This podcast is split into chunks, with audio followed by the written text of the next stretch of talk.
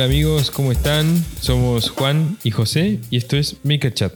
En este espacio vamos a hablar sobre qué significa ser maker, qué nos moviliza, qué nos inspira y cómo es el día a día en el taller. Hoy estamos en un dúo dinámico, Juan y yo nada más. ¿Cómo andas, chabón? Tuvimos a un caído en cumplimiento del deber. Sí, sí. Este, sí, hoy no podía grabar Bruno, la semana pasada no grabamos, entonces dijimos, bueno, salimos así en formato acústico, por lo menos para... estamos tocando acá en la plaza. Sí, sí, cajón peruano y guitarra, como para que siga la continuidad de este, de este hermoso espacio. Che, Juan. Dime. ¿Cómo andas? ¿Todo bien? Bien, bien, bien. Una buena, semana de, una buena semana de taller. Bien. Che, escúchame, hablando de eso, ¿ya está todo operativo y funcionando en tu taller? Un 90 y... No, debo... 90%. 90%. 90%, sí. Me está faltando, para que sea operativo al 100, me está faltando eh, corregir la posición y el lugar de del aspirador. Todavía no tiene un lugar definitivo. Está ahí como en un rincón, pero no está del todo cómodo. Y después me está faltando como terminar de instalar el torno, por ejemplo. Es algo que no quedó ahí. o sea, está la mesa de trabajo, está pero, viste, no, lo, no, desempaqué del todo. Las herramientas, viste, el, plato, la garra, todo eso quedó como medio ahí porque como que no, no es una herramienta que necesite usar. Claro. Entonces, bueno, siempre está como última la prioridad. Claro. Pero tengo ganas, pero es como que... Así que ya me, me anoté ahí una lista de tareas para la semana que viene, que hay como 3, 4 cosas que quiero hacer y una es el torno. Para tenerlo operativo. Yo sé que si lo tengo operativo probablemente empiece, ¿viste? Claro. Pero bueno, está ahí como... El, armado del taller, ¿viste? Siempre tiene como esa, última milla. Sí, sí, sí. Que es medio interminable. Es lo que te iba a decir, sí, ese, ese cachito, ese 5% es, el que siempre está moviéndose. Sí, dando, vueltas, sí, dando vueltas, sí. Pero no, en general ya eh, ya lo que estoy haciendo ahora, que es un sillón. Mm. Eh, el primer proyecto que hice en el taller fue un mueble de cocina, así milamina, ensamblado y no mucho más. Sí. Ahora este es el primer trabajo de taller que estoy haciendo con ya con garlopa, cepillo, sierra sin fin, sierra de banco, eh, router, eh, herramientas manuales. Digo, estaba desplegando como la carpintería. Claro. Y ahí estoy encontrando como pequeñas incomodidades, pequeñas cosas que tengo que mejorar, pero nada, ya, como funcional. Claro. Como primero, o sea, la distribución de taller fue, bueno, creo que lo conté acá, que es como, bueno, poner las cosas en una, cuadrícula, esto va a ir más o menos por acá, esto debería ir más o menos por allá, basado en mi experiencia. Pero bueno, ahora la, la vida real, viste, va.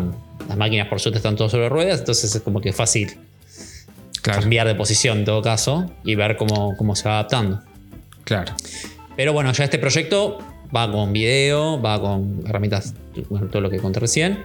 Y bueno, y ahí es donde estoy encontrando como los, primeros límites, lo cual está bueno. Claro. Así que bueno, ahí volviendo ya como a la, a la viruta y el polvo más, un poco más grueso. Claro, claro. Che, qué bueno, qué bueno. Y estás contento, me imagino. Sí, sí, súper bien. Hay algo, eh, hay algo copado que, encuentro en, este nuevo taller, que es trabajar con la luz del sol en el día. Ah, qué lindo. O con la oscuridad de la noche, no importa. Pero mi anterior taller era una cueva donde no sabías qué pasaba en el mundo exterior eh, a nivel lumínico o climático. Y acá tengo, me, vi el otro día eh, fijándome en un encastre, la luz de un encastre, y me vi acercándome a la ventana que ah. tenía el sol para mirar mejor, para tener, para tener una, buena luz. Claro. Y que es clave para la precisión en la, por en la carpintería. Y claro, yo mi taller era a pura luz LED de- en el techo. Claro, era un casino era. en un casino McDonald's. casi. Eh, en este caso, tengo la luz de, la, de un ventanal gigante que da un patio verde, entonces es como, bueno, ya es otra, otra Otra vibra, llamémosle. Claro, Pero sí, eso, eso es como lo, lo más notorio. Lo más notorio. claro. Che, y mm, ya que somos hermanos de techo de policarbonato, porque yo en, en- en Chasco tengo el mismo. Ah, y la joya. te- sí, sí, sí. ¿Te ha tocado trabajar con lluvia ya? Eh, no, sabes que con llovizna, sobre todo. Sí. La única vez que me tocó así de Sí. día. Sí, es linda Pero- llovizna. Lluvia es medio violento, porque es... Sí, sí, sí. De Hubo una lluvia es muy en la que no te no, no escuchabas absolutamente nada más que el ruido. Claro. Sí, es medio, medio bochinchero. Sí, sí, sí, sí. Pero mm, es espectacular la luz que da. Es espectacular. Sí, sí, es espectacular. O sea, al mediodía, cuando le pega el sol, sí, eh, tenés una luz increíble. sí, sí, sí, es muy buena, muy buena. Como difuminada, pero re intensa. Sí, sí, sí. Lo, que sí, lo que sí voy a ver en el verano, me cae de calor. Sí, no sé. mal. Sí, porque Tenés que poner una heavy. muy buena ventilación. Sí, o sea, el te- tengo ventilación como cruzada que- y además voy a poner un- el ventilador que tenía en el taller viejo. Sí, Eh, todavía no lo, no lo ubiqué porque todavía no hizo falta, pero ya tengo el lugar donde lo voy a poner para que de mínima haga que el aire ci- ci- circule mucho. sí. Pero, pero sí, va a ser, va a ser complicado el calor. Sí. Bueno, igual si estás, si estás laburando con ventilador no pasa nada. Sí, Además, sí, sí. escúchame, tenés- te, te das un chapuzón y, Claro, vo- y volvés. y vuelvo. Vamos a Paraguaya un rato. Mil- milanesa, volvés milanesa de MF. La pileta No, va a estar toda. Va a tener una capita arriba de polvo. sí, sí, sí. Eh, no, igualmente, eh, bueno, puedo trabajar en horarios Sí. No, está que, no buenísimo. que no sean al mediodía al rayo del sol, obviamente, ¿no? Pero. Sí. No, no, sí, se- seguramente el verano ya instale el ventilador donde, donde corresponda y eso. Ese ventilador Claro. está buenísimo. Porque tiene como un sistema de. Es como una turbina más. Es un ventilador, ¿no? Pero tiene las. Viste que los ventiladores tienen las aspas, obviamente. ¿eh? Pero son de aluminio. Y tienen la rejilla. De Sí. adelante. Mm. Y este tiene una rejilla que hace que no sea ruidoso. Sí. Por eso me estoy Qué bueno, industrial finalmente. No sea ruidoso y además hace como una especie de tirabuzón. No sé cómo explicarlo. Es como el aire que sale, eh, según la infografía, sale como si fuese un tirabuzón. Sí. Entonces es como, es como dirigido, Mm. pero mueve mucho caudal, mucho caudal de aire en, una, en, una, en un diámetro que creo que debe ser, si es 40 centímetros, es un Sí. montón. Mira. Creo que ni, eso, ni llega a eso. Entonces es como que con la posición 1, yo me acuerdo en otro taller, con la posición 1 estaba bien. Claro. Tiene hasta 4 creo, pero con la 1 estaba súper bien. O sea, como Claro. cero ruido y nada, como, como una gran, un gran caudal de aire que movía. Claro. Así que voy a estar, estoy seguro que voy a estar bien con eso. Sí, sí, re. Sí, de una. Así que bueno, loco. ¿Y mm, cómo es? Bueno, ¿cuánto te falta para el proyecto? Para el sillón. Y ahora ya estoy, ya hoy justo publiqué unas historias de que ya estaban el- como las, las patas que son también el apoyabrazos y el primer sistema de, de anclaje de lo que va a ser el asiento. Ahí lo presenté todo con prensas. Y ya mañana arranco con el, el asiento y el respaldo. La rejilla, digamos, el, el- el- el elástico, digamos, donde van a ir los almohadones. Pero ya, probo- ya puedo probar la ergonomía del, Claro. del, del- del bicho este. Porque le puse ahí una, un pedazo de melamina que tenía por ahí dando vuelta para decimos, sentarme y decir, bueno, este- esto está más o menos bien de altura o no. Después tengo que ver bien la inclinación, pero bueno, ya con eso. Vas a tener en cuenta el espesor de los, de los almohadones, ¿no? Sí, sí, sí, sí, sí. Tengo ahí la goma, tengo la goma espuma ya comprada. Ah, Así que mañana probablemente ensamble como el, el- el Frankenstein de esto y me siente en el sillón a ver una Claro. serie y ver Claro. qué onda. sí, Sobre sí. todo sí. Por, la, por la inclinación. Sobre todo Mm. la, la- como la parte como. La parte que, que bascula. Por Sí.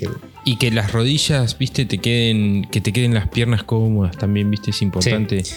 Donde Sí. dobla la rodilla, viste, todo Sí. eso. Sí. Así que mañana es la prueba así como. En seco, todo agarrado con prensas. Claro. Qué bueno, che, qué lindo eso, ¿eh? Sí. sí, sí, sí, es un lindo proyecto. Y aparte está bueno porque mm,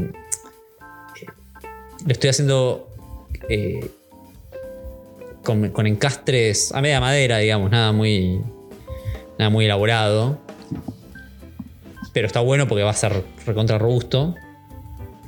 Hay una parte que la hice con encastre, o sea, así con unión a inglete común.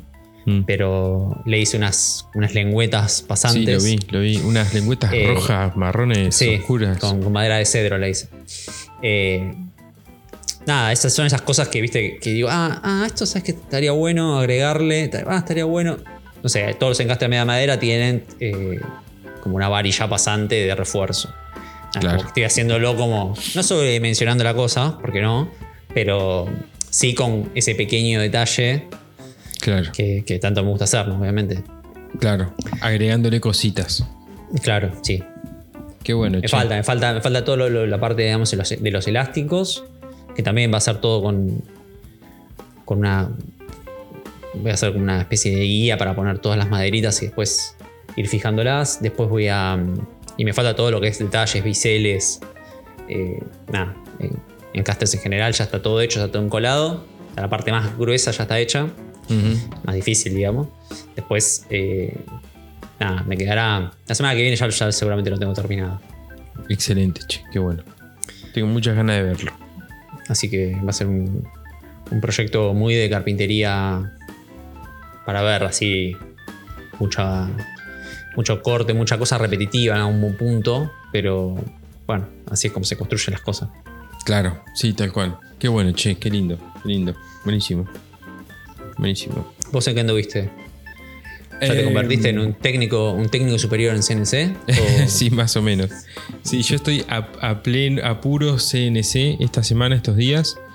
Entre otras cosas, ¿no? Haciendo algunos trabajos de tornería, como siempre.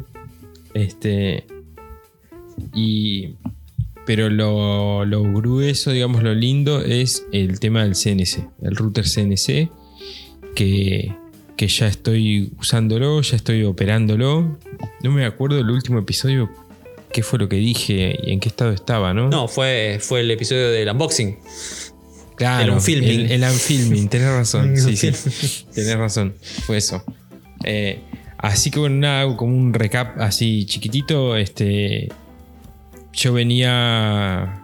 Vos sabés muy bien porque te he quemado bastante la cabeza. Venía hace como un año y pico aprendiendo el Fusion 360.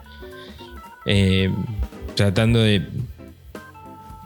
transformar mi, mi mente de 2D eh, en 3D con mucho esfuerzo y, y ahora estoy viendo los resultados, ¿viste? Ahora estoy viendo como que eh, primero empecé a sacar eh, código para el CNC Plasma, desde ahí, desde el Fusion directamente, Claro.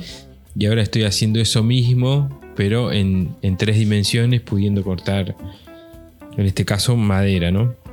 Eh, pero nada, O sea, estoy garpó, garpó haberte metido en Fusion. Pero ciento mil por ciento, Barpo. Sí, sí, sí. Qué lástima que no lo tenemos presente acá, Bruno. Sí, para decirle, ¿viste? Eh, Si estás no, no, escuchando pero- desde, alguna, desde algún lugar, Sí. escuchalo. No, eh, vos, sabés que eh, yo, yo siempre fui muy 2D. Yo soy. Yo estudié diseño gráfico, una licenciatura. Tardé un montón de años en recibirme. Y siempre fui muy fanático del diseño gráfico. Del diseño gráfico, gráfico, gráfico. A mí me gusta mucho el diseño de revistas, de diarios. ¿Viste? Ese diseño eh, bien, bien gráfico, bien 2D. Me gusta mucho la tipografía, soy medio nerd de eso, conozco la historia de los tipógrafos, ¿viste? Entonces, eh, nunca, nunca pude hacer el salto hacia la animación, por ejemplo. Nunca pude animar en Flash, nunca usé Motion Graphics. nunca pude hacer ese salto y nunca pude hacer el salto tampoco al 3D. Cuando me agregabas un eje, ¿viste? Claro. Cuando, Cuando, tienen- cuando agregabas frames o cuando agregabas Frames. una dimensión más, claro. o, o volumen, Claro. a, a mí se me quemaban se los papeles, ya está, no me da la cabeza, no puedo. Mirá que hice cursos de todo. Hice, hice un curso de macromedia flash. Macromedia eh, Flash. en su Interpolación de movimiento. Sí. Uf. Este, Yo y- sabes en qué era bueno, no sé si te acordás, para esto para alguien, alguien que escucha capaz sepa. Yo cuando era muy joven tuve un fugaz trabajo en Sí, lo que hoy es, sigue siendo, ciberjuegos.com, sí. Que son unos juegos para jugar las cartas, jugar al truco, jugar a la- ese tipo de juegos básicos, pero que se podía jugar online. Y yo era bueno, entre comillas, en la programación de Macromedia Director. No lo conozco, no me acuerdo. Macromedia Director era una especie de Flash Sí. antes de que Flash tenga programación, Mm, sí, que podías animar y programar. Claro, Yo era, yo era muy malo animando, pero era bueno programando. sí. Y me acuerdo de haber, de haber eh, programado el juego del dominó. eh, me metí un poco en el truco. en Claro. esos juegos. Mirá qué loco. Sí, sí, Pero sí. era código. Era, sí, código de animación. Tenía un, un lenguaje llamado el Lingo, que era una cagada para programarlo. Sí. Pero bueno, no era importa, tipo el. Dreamweaver, ¿te acordás que dividías la pantalla? Y El lenguaje era para hacer páginas web. Pe- Pero viste que, que el- tenías la pantalla dividida. De un lado veías Sí. código, del otro lado veías visual gráfico. Nosotros, nosotros los hackers solo veíamos la, la sola para el código. Claro. Obvio. Obvio. bueno, entonces de 2D a 3D. Eh, entonces, Retomando. claro, nunca pude, nunca pude hacer ese salto, ¿viste? Y yo, y- y re- para mí, era, es una barrera, era una barrera, ¿viste? Y aprender el tema del fusion realmente me, me hizo aprender lo básico, lo poco que, que sé. Sí, perderle el miedo. Sí, perderle el miedo y practicar y hacer ejercicios y después, bueno, con el... Con el, ¿cómo es? Sí, con el uso real también te, te- pones ahí, el, te, tenés- ves el límite y, lo- y- y por lo menos googleás cómo resolverlo. Sí, 100%, 100%. Y nada, estoy muy contento de haber podido dar ese salto porque para mí realmente era una pared, era una Claro. pared gigantesca, era un muro que yo que la impresora nunca... 3D no, no te llevó a romperlo. No, ni pedo. no. Nunca, nunca llegué a... nu- nunca pensé que iba a poder hacer este, ese salto, ¿viste? Pasar esa barrera, la verdad, honestamente. Y... Y bueno, nada, un poco a fuerza de... De voluntad, ¿no? Porque si hay algo que no tengo voluntad, No. pero a fuerza de, de- La de- necesidad. de necesidad, sí. La necesidad tiene cara de hereje. Sí, sí, sí. Este. Así que nada, re contento con eso. Y. Y muy contento de poder manejar también desde el mismo programa. Escupir. Claro, eso te iba a decir que para está bueno que con el mismo programa Sí, te fuerce eh, la idea de tener todo unificado. sí, sí, sí. sí. No, y escupo, viste, cosas para el router y cosas para el plasma. eh, con un. Con muy, muy poca diferencia. O sea, la, la parte de diseño es la misma. Y cuando vas a la parte de manufactura. Ahí es cuando. Claro, vos un mismo diseño lo podrías cortar en MDF y después cortarlo en plasma. Es al- exactamente el mismo Casi. diseño, claro. Claro. Sí, sí, sí. Claro, puedes prototipar en madera y cortar definitivo en chapa. Sí, sí, sí, tal cual. Ah, sí, sí, sí. Son golazos. Sí, es un golazo. Obviamente no son las mismas operaciones, ¿no? Pero. No, bueno. una operación es cortar y la otra operación es fresar. ¿no? Claro. Eh, una es cutting, la otra es milling. Usan herramientas distintas. Una usa una torcha, la otra usa una fresa. Pero. No, no, eh, digo porque en el plasma vos tenés lo 3D. Y en el, perdón, Claro. en el CNC vos tenés el 3D. Claro. Y en el plasma no. No, en el plasma es 2D, claro. Claro. Eh, son siluetas, digamos. claro. Este. Pero, bueno, ya de a poquito, de a poquito empezando como por lo menos, no sé si dominar, pero sí tener por lo menos lo básico para poder manejarte con lo mínimo, aunque sea, con el CNC. O sea, si vos necesitas cortar, hoy vi que hiciste un portaformones Sí, y es tipo que es cortar una silueta y no mucho más. Claro. Sí, pero vos sabés que cada, cada eh, trabajo, cada cosa, por lo menos hasta ahora, tiene su, su pequeña granito de dificultad que la cosa anterior no tenía, ¿viste? Por Ah, no, eso seguro. es- Esto que hice de los, los formones, que es cortar una silueta, nunca había cortado una silueta adentro de una madera. Eh, Quiero decir, eh, hacer como una especie de calado. No lo había hecho nunca, ¿viste? Entonces, siempre había hecho pockets eh, eh, encajonados, no sé cómo se llama, ¿cómo Sí. se llaman los pockets? Eh, Cajeado. cajeados. Siempre había hecho cajeados. Entonces, ahora cuando hice esto para los formones, bueno, tenés que cortar hasta abajo, ¿viste? Dejarlo Claro. unos tabs para que no se separe la pieza. ¿Viste? Nada, cositas que vas, que vas sumando y aprendiendo. Y justamente hoy me llegó la madera para la media placa para hacer la, mm, la mesa de sacrificio, que ya la tengo ahí completamente diseñada con los con los vaciados para que entren las tuercas de, clavar y las perforaciones. Tengo todo el diseño hecho. La, antes de, de irme del taller ya este, atornillé la, la madera a la mesa. Así que mañana, mañana llego y lo, le doy play y empiezo a, a fabricarme ya la mesa de sacrificio. Eh, Bueno, con eso es que la pones, le das play, hace los. ¿Cuántos agujeros son? 250. 250 agujeros, termina, la das vuelta, la volvés a atornillar y ya está. Eh, te- tengo que poner No, las tuercas. Clavas, las 250 tuercas y Claro, después clavo las vuelta y ya está. 250 tuercas, que las tuercas las voy a tener el lunes, así que voy a estar ahí un par de Ah, días Ok. viéndola. ok. Ah, bueno, pero bueno. este pero sí, está nada, buenísimo que lo hagas de una eso. Sí, sí, es la idea, ¿viste? La idea es no hacer nada. eh, me, me- me lo propuse, ¿viste? Me lo propuse como José, portate bien. No Anda en contra de tu naturaleza. Anda en contra de tu- de- de tu- tal cual. Y pues, sistema de aspiración y sistema de fijaciones. Me puse así como Bien. objetivo eso. Bien, perfecto. Este, así que nada, bueno, y después en general el taller está muy lindo, la verdad que es, eh, está bárbaro. Voy organizando cosas todos los días, viste, busqué un lugar para las prensas que habían quedado medio huérfanas después de haber puesto el. ¿Qué cosa? La leña que, que les robó el lugar a las prensas, la leña para la salamandra. Entonces ya me hice un raxito para las prensas. Eh, es como que las cosas van ocupando su lugar. Estoy en, en lo mismo que vos, que en el tema de buscarle un lugar al, al aspirador, que es incómodo, Sí, aparatoso, sí, un mamotreto.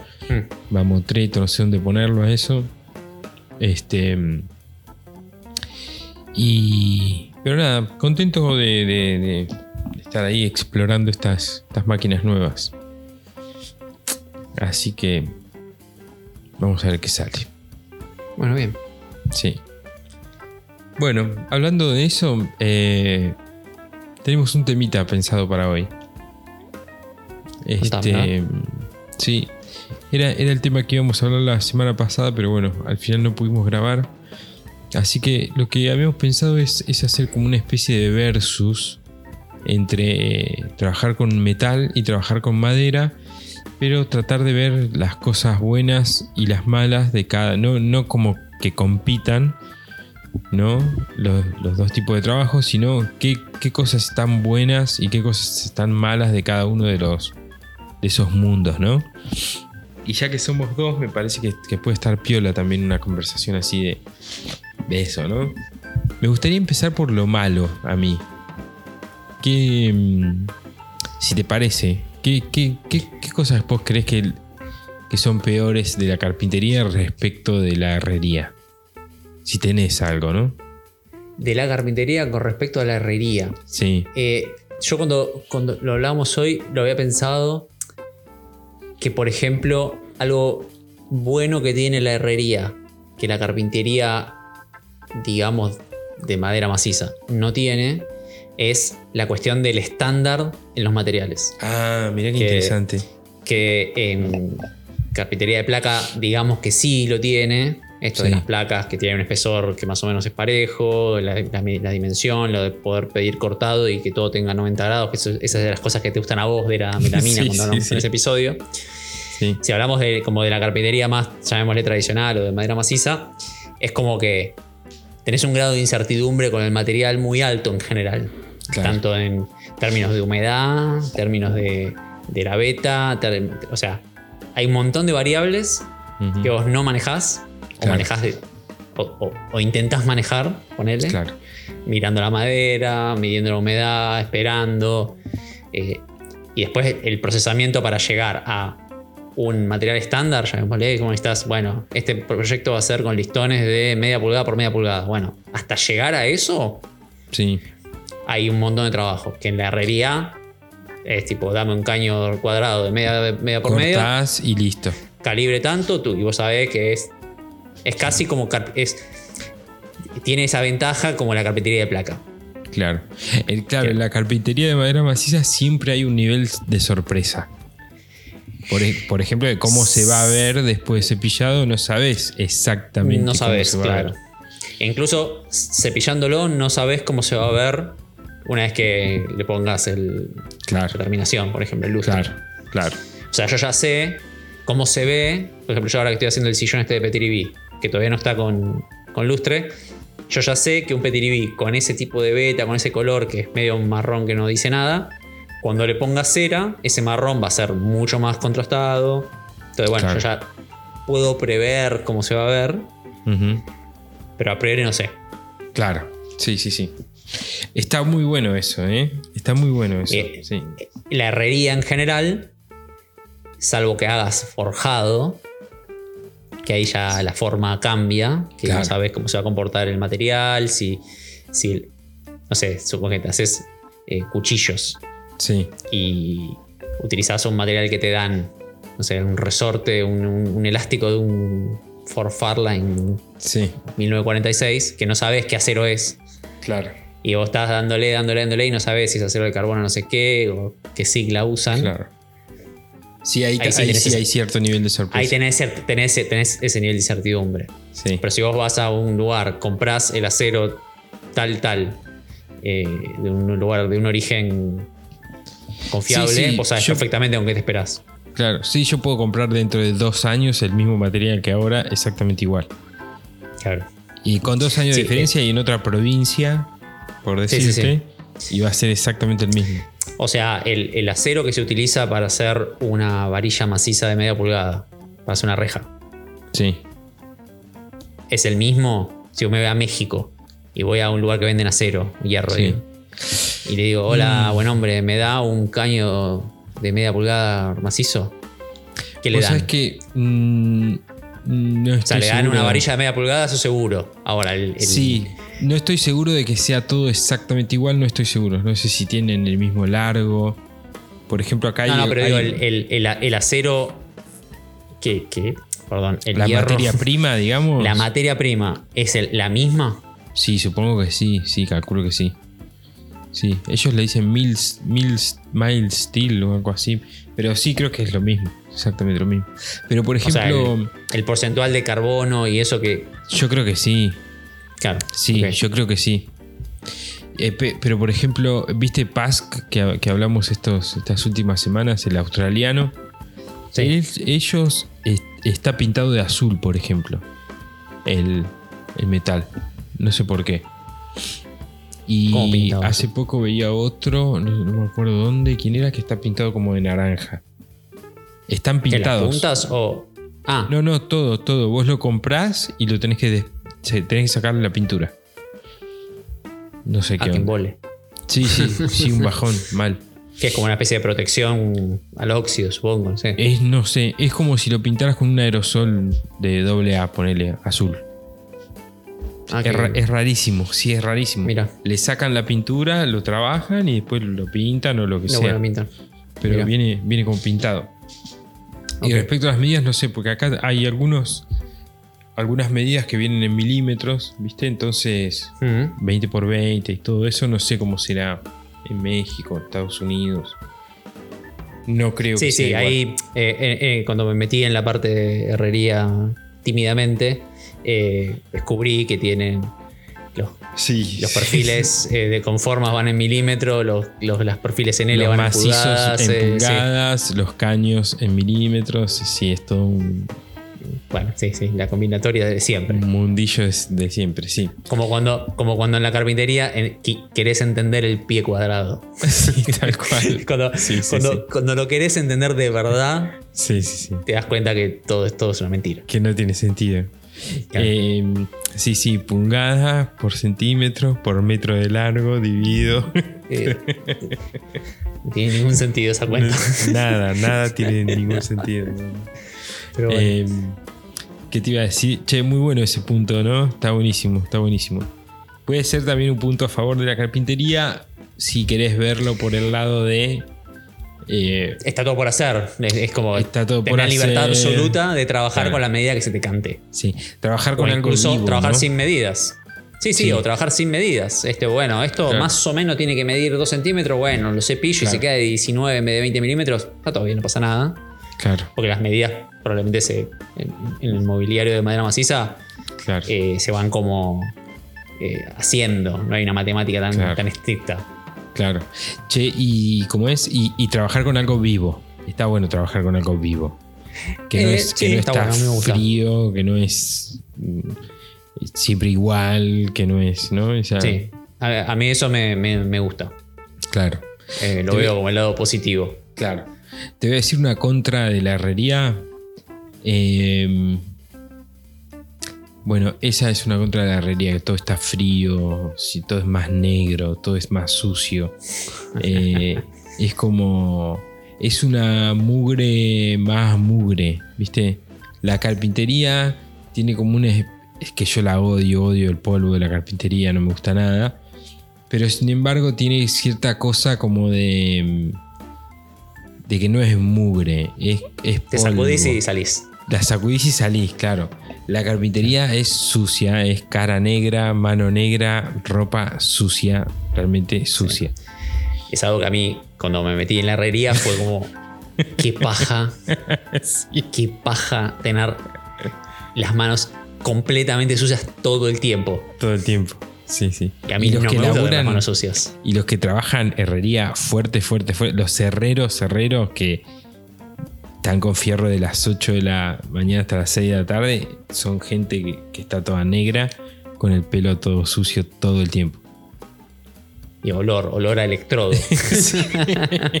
Olor a electrodo. Sí, sí, sí, yo me acuerdo que, que, que alternaba entre ponerme. eh, esto a veces de filmar eh, los contenidos eh, tiene esto de estar gestionando el tema de la cámara todo Sí, el tiempo. ¿no? Poner a grabar, no poner a grabar, mover el trípode, qué sé yo. Y estar trabajando con los guantes, guantes de cuero, de, baque- de baqueta se llaman, ¿no? Sí, cuero de Sí. baqueta. Tener que estar sacándotelos y poniéndotelos todo el tiempo Sí. sea que para, para gestionar la cámara, porque tiene botones muy chicos. Y me pasaba que muchas veces, con el, sin el guante, además de gestionar la cámara, gestionar otra cosa, una herramienta, mover una. Sí. la- o sea, agarrar la- abrir la morsa, no sé, ah, Sí. cualquier otra cosa y decir, ah, me ensucié la mano otra vez. y metértela dentro del guante y ya fue. Sí, sí, Pero sí, sí, sí. Una mugre eh, que a mí me espantó. de- Sí. de- Por eso, por eso es tan importante, boludo, el punto, tener un punto de calor que yo jodía con la salamandra en, en invierno, en la herrería, porque te, la- te lavas mucho las manos, ¿viste? Querés Claro. mandar un mensaje, querés contestar un teléfono o hacer un, algo en la compu mientras estás trabajando, te tenés que lavar las manos. Y, y el agua en invierno está recontra fría Frío. mi taller yo no tengo agua caliente. Y se te congelan las manos, boludo. Necesitas un punto de, de- para calentarla. Sí, sí, sí. Esa es ot- otra contra de lo- del taller eh, herrero. Es mucho más frío, ¿viste? Está Sí, a mí, lo frío. que me res- después de trabajar mucho tiempo en carpintería, ese coqueteo con la herrería me, me- me resultó muy áspero al cuerpo. Sí, también. Sí. En general, es como muy invasivo, llamémosle. sí. Esto de necesitas primero mucha más protección que la máscara, que no sé qué, que, el, eh, que los guantes, que el traje. Y yo que no me metí con las camperas de plomo, digamos, yo pues no soldé casi nada, no necesité más que un delantal, digamos, porque no estuve nunca ni una hora seguida soldando, digamos. Claro. Pero, como que para usar una caladora no necesitas protección ocular, o sea, sí la necesitas, pero digamos, tenés Podés alto, no tenerla. altas- sí. podés no tenerla, que, que digamos no te va a pasar nada. Ahora, la moladora sí o sí necesitas protección. Mm. Sí o sí, no hay chance que no te pongas una protección ocular. Sí, sí, sí. Por lo menos a, a mi humilde entender de- de- del riesgo. Sé que hay gente que no lo hace, pero yo lo, hice cada vez que, lo- usé. Y que la chispa, que la probabilidad de prender fuego cosas, que la suciedad, que, todo eso era como que la mugre en, las uñas, en, en la piel, digamos, como... Sí, sí, en las esto huellas de de lavarse los las dedos. manos, lavarse todo el tiempo las manos, que, que lavarse con el, con, el, con el jabón ese con arena para sacarte la grasa. Sí. eh, como áspero el cuerpo, claramente, ¿no? Sí, Digo, sí. la herrería es un trabajo más como duro corporalmente. No Sí, porque la carpintería no lo sea, la carpintería tiene lo suyo también, Sí, sí, sí. pero la sensación es esa, es que es como te impacta. Sí, es más duro, sí. Y, y- y es más duro el material también, ¿viste? Claro. Es más, más áspero, ¿viste? Vos podés.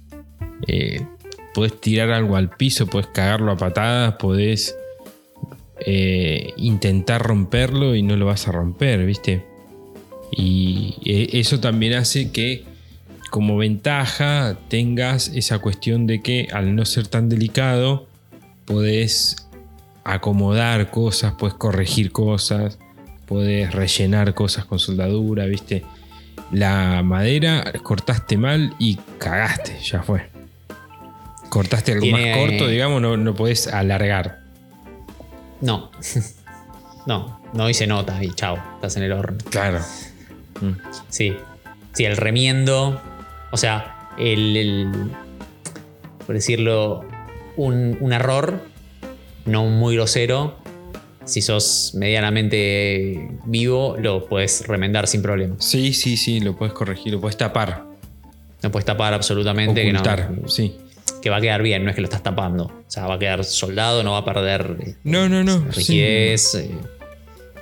sí, sí, sí. Con la carpintería necesitas como más rudimentos Claro. para tapar tus errores. Sí. También en la carpintería puede pasar que, que- que, mm, puede pasar que hay ciertos errores que le pueden dar no sé si llamarlo errores. Pero va, a mí a mí personalmente me gusta cuando hay hay cosas que mm, no sé cuando Sí, un- una un astilla un falta nudo por de una ejemplo. madera. Un nudo de una madera no es lo mismo que un caño abollado. No, claro, claro. No. Y a mí me, a mí me gusta a veces cuando hay cosas que están como. eh, alguna cosa astillada o le falta un pedacito. eh, si está bien lijado y bien terminadito, digamos, a mí me parece que. a mí me gustan esas cosas. No. mm, está bueno corregirlas. Está buena la técnica de agarrar y buscar la- el pedacito que se salió, ponerle cola, viste, la cinta, esperar, después lijar. Es lindo ese proceso también, pero a mí me, me copa ver a veces. Ahora, en el sillón hay una parte que en el proceso de cepillado se, se saltó una, una- un- una parte sí, que queda, o sea, me quedó un hueco sí. en la parte del frente de una de los apoyabrazos. O sea, ¿Qué tipo de. en el peor lugar. Mordió. El, Sí, la es como que se sal- se mordió y salió un- sacó sí. un- ah, sí, sacó un pedazo. No lo tenés Y- para rellenarlo. No, no. Voló, en el- está dentro del aspirador. Y dije, esto lo voy a dejar. Y quedó como en el peor lugar. Sí. O sea, en el peor lugar, se, se recontra B. Entonces, lo que voy a hacer es rellenarlo. Voy a hacer un butterfly. Sí. Con la plantilla voy a hacer el- la mariposita y le voy a rellenar con una, una mariposa. Y después descubrí que en la otra mano, en el otro, en el otro apoyabrazos, en una parte de la madera tiene un nudo. Mm, Que el nudo de Petiribí es re lindo porque se oscurece, está, está bueno dejarlo. sí. Pero como que tiene una fisura, entonces dije, bueno, acá voy a poner otro. Entonces dije, ah, capaz puedo cubrir los defectos Sí. agregándole como este acento Claro. Es decir, si sabes que acá había un defecto y le puse esta cosa que lo embellece. ¿no? Como- ¿Te va, te, va, a- te- te va a quedar simétrico o no? no, no, van a quedar como. Por ahí. ahí van a ser tres y van a estar medio aleatorios. Claro. Pero es como, bueno, es una forma de, de elegante, llamémosle, de, Sí. de- Es otra apuesta. Es otra apuesta. Claro. Pero yo, a, a mí no me parece mal. No lo, no lo vi a esto que decís, pero Hmm. me lo imagino. No me parece mal que, que- que haya, que esté eso, que haya un hueco inclusive en un. En una, en una Mm, no, pata de en algo. este caso no. En este caso no queda bien. Claro. No le da personalidad. No, no. Queda, queda tipo acá le falta un cacho de madera. No, Por eso, no lo vi, no lo vi. No queda lindo. Claro, claro. Pero. mm, Pero en este caso en particular, nada, va a ser como. Incluso haciéndole una mariposa, Mm. es como que estás acentuando. Sí, Porque sí. en realidad, claro. si yo haría el trabajo correcto, haría de, de esa, de esa astilla que falta un cuadrado, un rectángulo en este caso, con un formón, sacás, haces un, cuadro- un rectángulo de la misma madera, tratás de empardar un poco el color, rellenás, encolás, cortás, cepillás y bueno, medio que lo disimulaste. Mm. O sea, es casi el mismo trabajo, hacer sí, de una sí. forma a la otra, pero bueno. Sí, aprovechás para darle un toque, qué sé yo, diferente.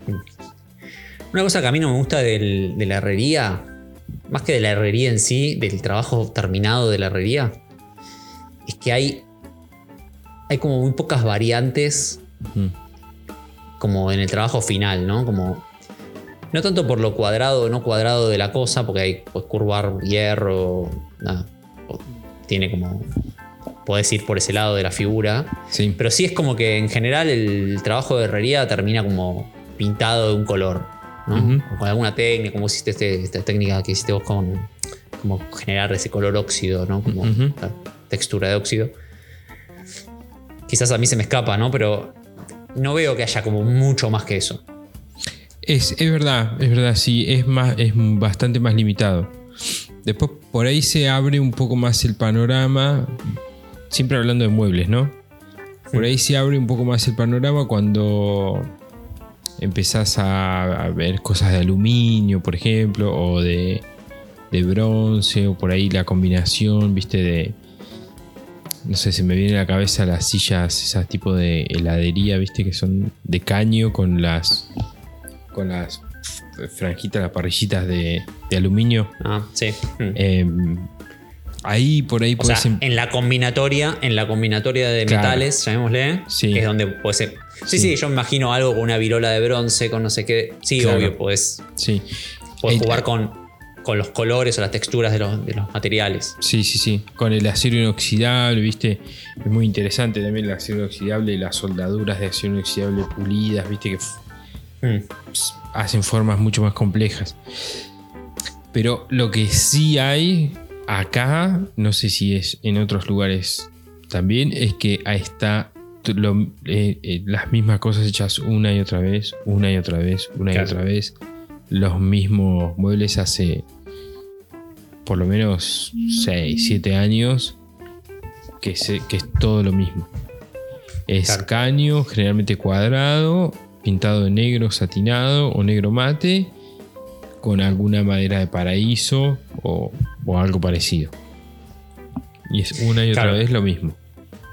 Es como que en la carpintería tenés para arrancar un sinfín de maderas, cada una con su forma, color, estilo, Sí. beta, nudo, etc.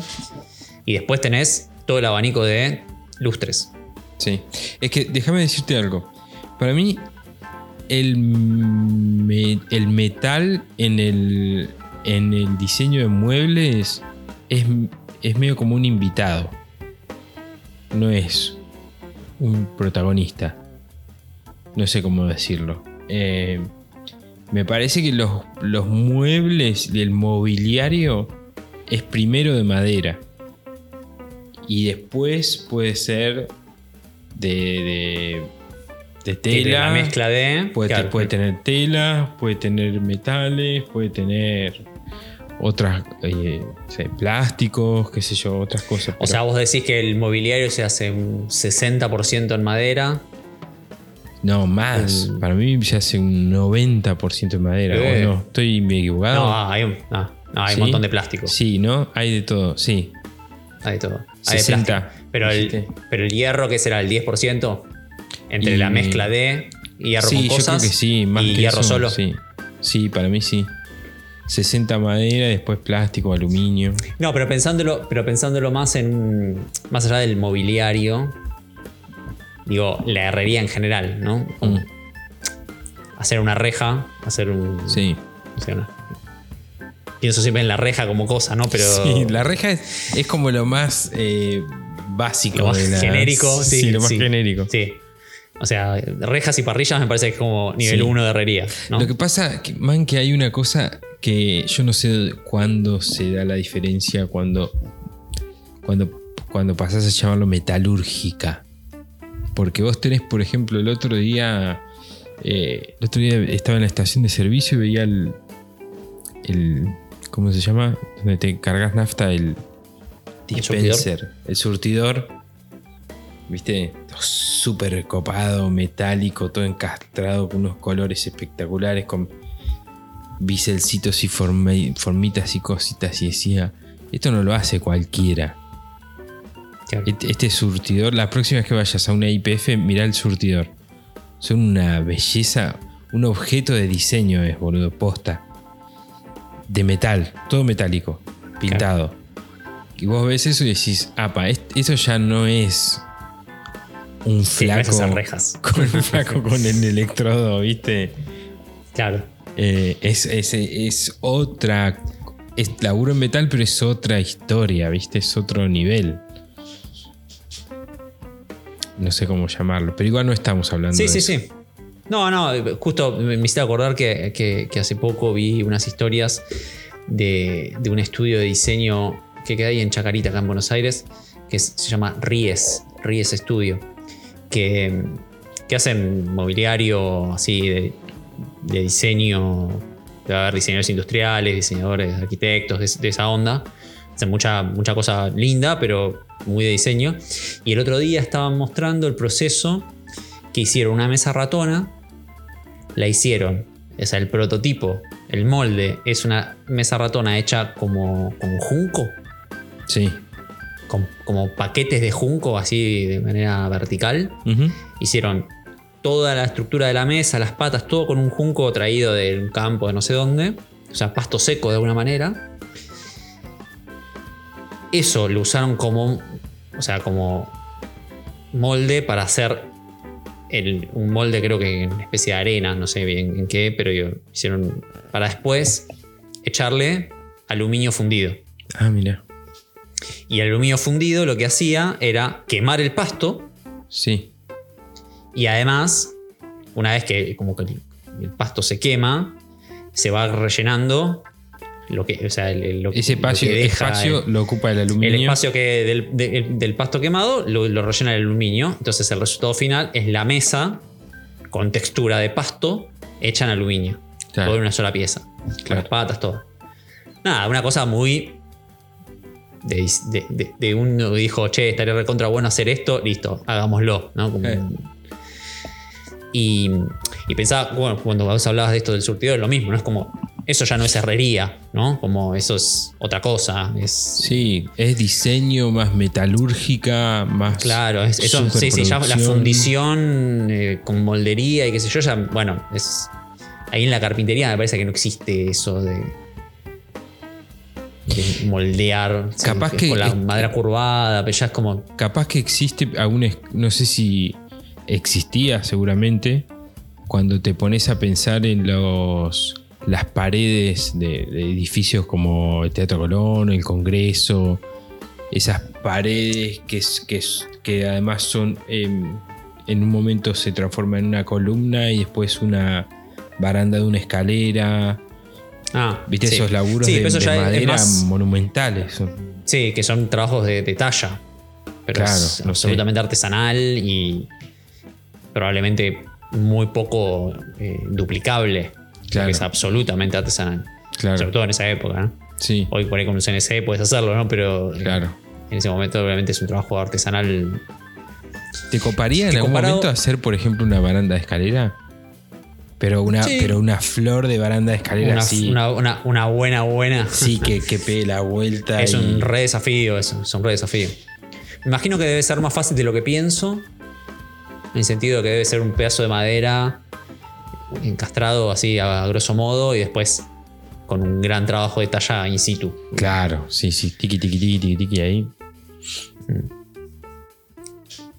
Después, eh, también esto, en esto de comparar peras con manzanas, eh, pensaba en el, plegado, recién que, dije esto de, de doblar madera, de...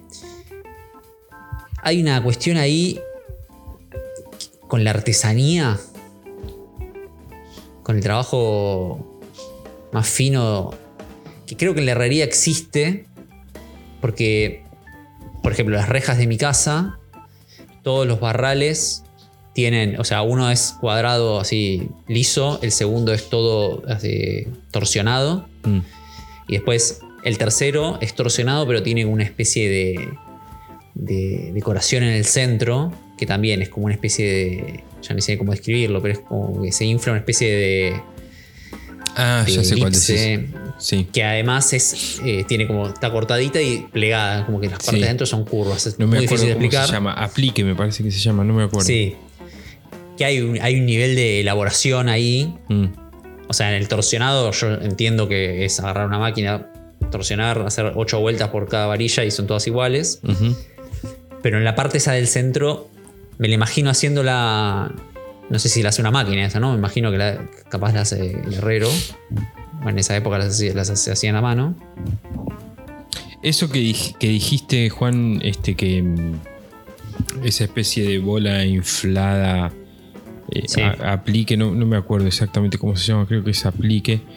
Eh, ahora se, se compran, compras en, en la casa de hierros, digamos, vas y compras los que necesites de eso. Sí, hay un catálogo de decoraciones. Claro, hay un catálogo, pero antes se hacían, ¿viste? Antes lo hacían los, Claro, los ahí es donde ahí es donde veo como más, llamémosle trabajo artesano, Claro.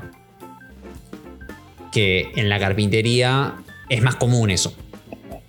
Incluso con herramientas eléctricas, incluso con, todo lo que conocemos, ¿no? Como que las molduras y el trabajo más artesano de, de poder tallar una parte o, o mismo el trabajo con herramientas manuales, me da que es más proclive en la, en la carpintería que en la herrería.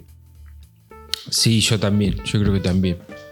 Eh, también sucede una cosa que es que la, la herrería tiene una puerta de entrada para hacer un trabajo, entre comillas, profesional, mucho más bajo que la carpintería.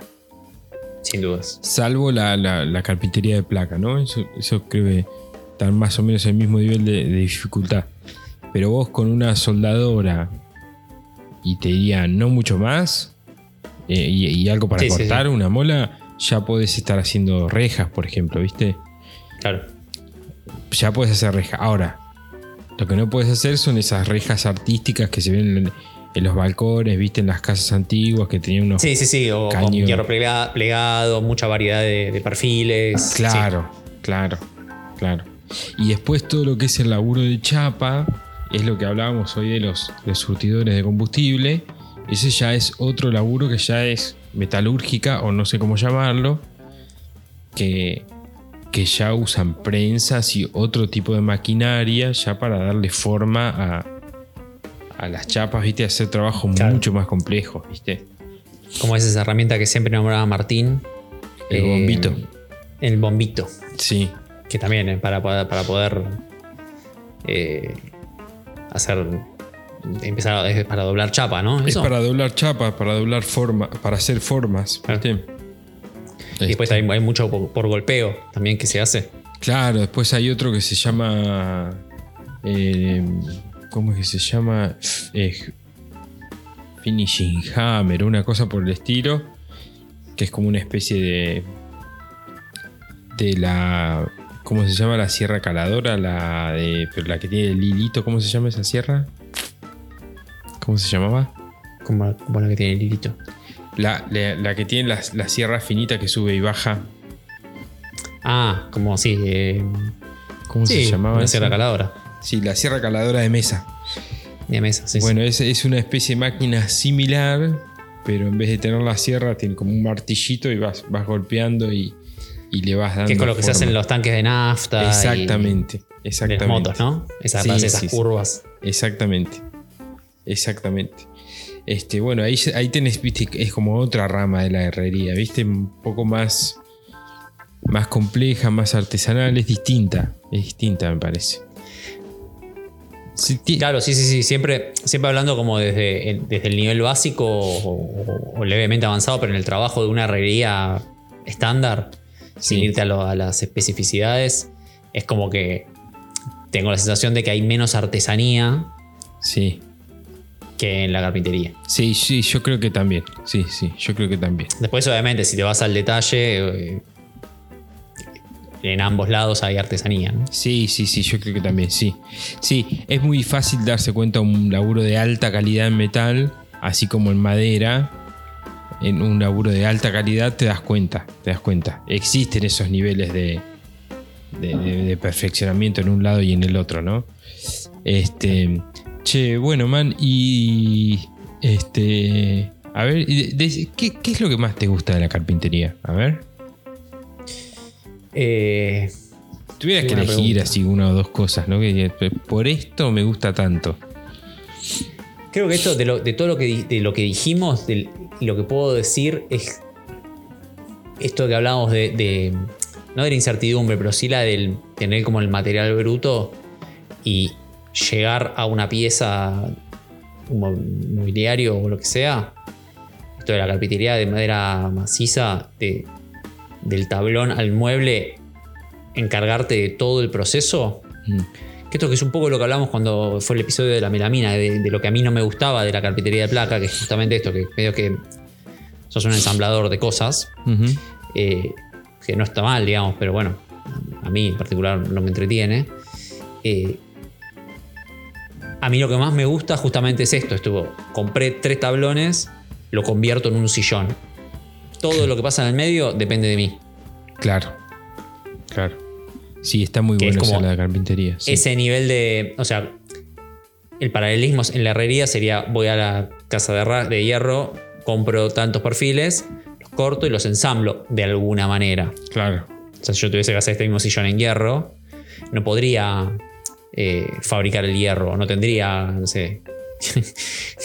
hierro crudo y lo paso por una máquina que me extruye un perfil. Entonces, es como que hay una, hay una parte ahí con el material, sobre todo, que para mí es esto del, que te hablé del estándar, de, de- de lo frío del material, también es como, si quiero trazar un paralelismo que no, que no es, pero digo, para, para- para jugar, es como la carpintería de placa de alguna manera. Estás trabajando con un elemento estándar, que ya lo dimensionaste antes, que ya viene prefabricado, que incluso lo pod- podrías pedir cortado en todo caso. Y es con la soldadora, ese sería el destornillador, poner tornillo, poner electrodo, sale pieza. Claro. Sí, sí, sí. Sí, sí, es más o menos Hay- así. hay algo de la carpintería que a mí me gusta, que es esto mismo, es no, no solo la incertidumbre, sino también es todo el control que tenés sobre el proceso. Claro. Sí, sí. Hay, y la transformación que haces, me parece. Sí. Sí, yo las duda. veces que he hecho muebles de partiendo desde el material en bruto, es muy, está muy bueno eso. Partir de un cacho, un bodoque que no sabes qué hay adentro y de repente empezar a sacar, a sacar, a sacar. Sí, es como que cuando nosotros vemos los videos de este Dusty Lumber, Sí, que, que lo que hace primero, o sea, antes de todo, él tiene el paso anterior, que es tipo recibe el tronco y lo troza. Y lo deja estacionar, lo seca y después lo utiliza un año después, ponerle. Digo, esa última, esa primera parte del proceso nosotros no la tenemos, Mm, o sea, yo no la tengo, pero sí tengo de ahí en adelante, claro. hasta el control final del, del acabado de lo que yo quiera usar. Claro. Eh, y, y- y no es que sea muy distinto a cómo trabaja cualquier otro carpintero de alguna manera. Mm, No es que yo lo hago porque a mí me gusta así. No, es así. Controlas todo el proceso con la carpintería. Claro. Bueno, eh, yo te voy a decir algo que a mí me gusta de la herrería. Em, a mí una de las cosas que me gusta de la herrería es que podés hacer cosas súper cojudas que van a durar un montón de tiempo. ¿Qué significa cojudas? Y significa que, que, son cosas pesadas, hiper duras y duraderas y que vos vas a poder, qué sé yo, por ejemplo, si haces una mesa de trabajo de un buen caño grandote, vas a... no se va a mover, no va a vibrar, no la vas a poder...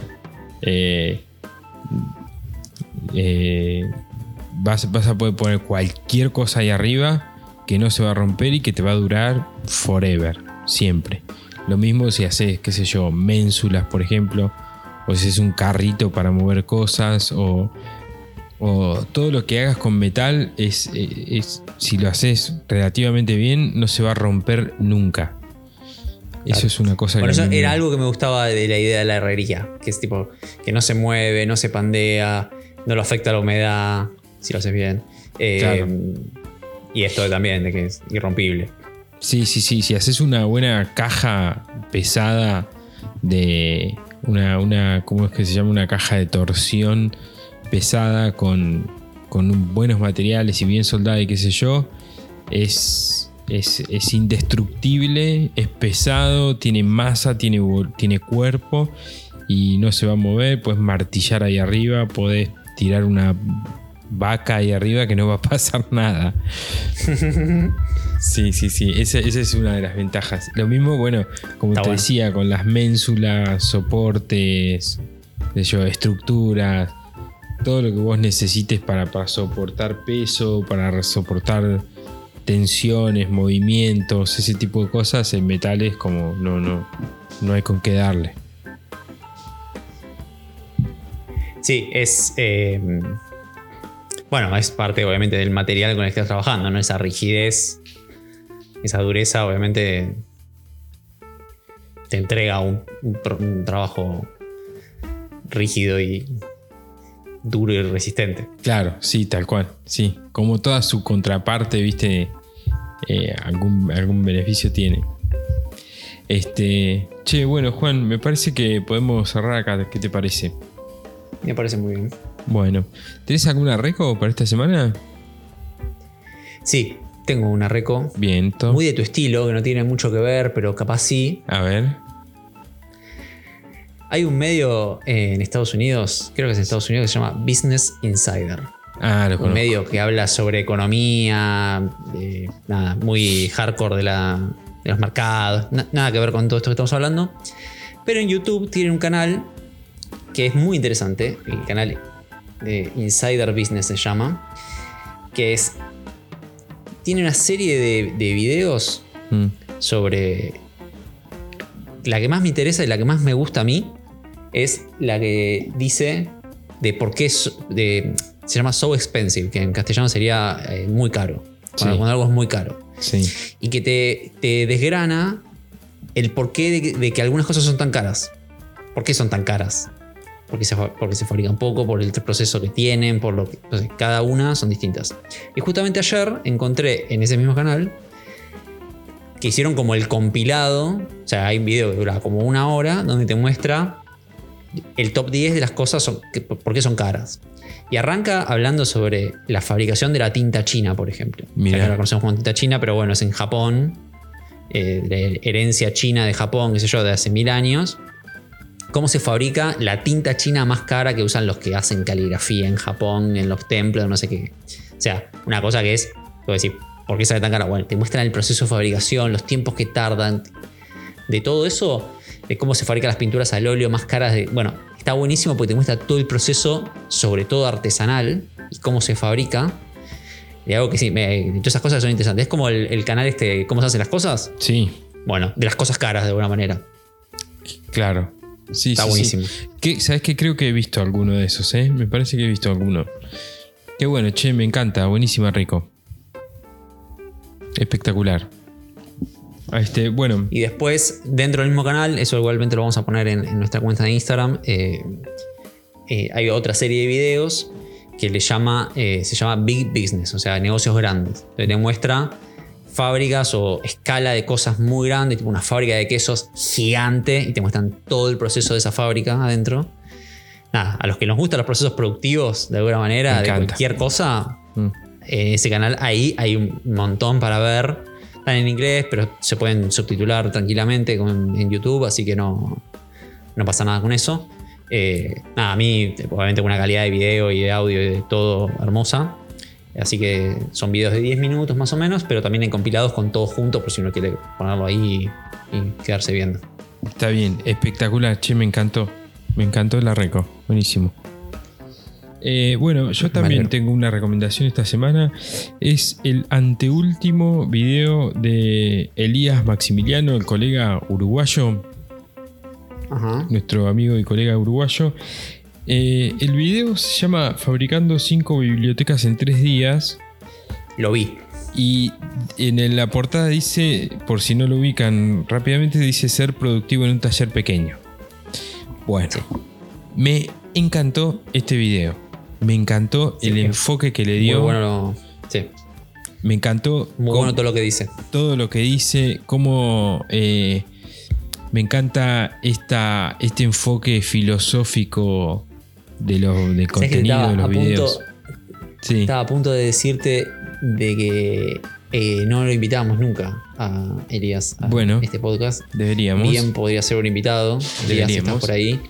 Eh, porque también me, me, interesó mucho lo que dijo sobre el estoicismo y el trabajo en el taller. Necesito hablar de eso con él. Sí, yo también. Vos sabés que ese es uno de los puntos que quería remarcar. Nunca, nunca hablamos de esto, Juan. Pero mm. yo también últimamente estuve leyendo sobre este tema. Y nada, me parece alucinante que a mí siempre me gustó Elías, su, su, forma de pensar, su laburo, cómo se muestra, cómo muestra las cosas, todo. Eh, pero este video me parece alucinante. Me parece que todos deberían verlo porque eh, tiene como un enfoque filosófico hacia el oficio, hacia el trabajo, hacia el espacio, hacia la vida misma, me parece que está espectacular. Me parece, me parece excelente. El, Él suele, suele, compartir en Instagram eh, también mucho, mucho de esta filosofía, que a mí particularmente también me interesa, así que vamos a hacer las negociaciones necesarias para traer a, del otro lado Chasco una, charla con, él. Dale, me parece espectacular, me parece espectacular. Y bueno, todos los oyentes vayan a ver este video cuando puedan, pónganlo ahí en ver más tarde o en favoritos o en lo que sea. Fabricando 5 bibliotecas en 3 días, se llama el video y la portada dice ser productivo en un taller pequeño. Es realmente imperdible cada, cada minuto de las ese bibliotecas, Las bibliotecas son la excusa, pero el, el contenido del video, lo que dice está, está bueno. Exacto, está espectacular. Así que bueno, esa es, es mi, nuestra reco, me parece, porque te sumás por lo que te. Sí, sí, sí, sí, sí, la vi. Lo vi ayer creo que lo vi, así que lo tengo fresquito. Buenísimo. Este, así que bueno, hasta, hasta aquí llegamos, Juan. Bueno, un placer. Nos Esperemos la semana que viene con el trío Los Tres Mosqueteros. Bien, vamos. Conectados. esperemos, esperemos que así sea. Bueno, man, nos vemos la semana que viene. Nos vemos. Bueno amigos, esto fue Make It Chat, somos Juan y José, hoy, hoy somos dos nada más. Em, en este espacio hablamos sobre qué significa ser maker, qué nos moviliza, qué nos inspira y cómo es el día a día en el taller. Gracias por estar ahí, compartir este momento con nosotros. Pueden escucharnos en YouTube, suscribirse ahí a nuestro canal, nos dan una gran mano si, si se suscriben y si nos escuchan por ahí mejor. Eh, y además encontrar contenido extra como estas recomendaciones que acabamos de dar en nuestro Instagram que es arroba makerchat.podcast. Chao gente, hasta la semana que viene.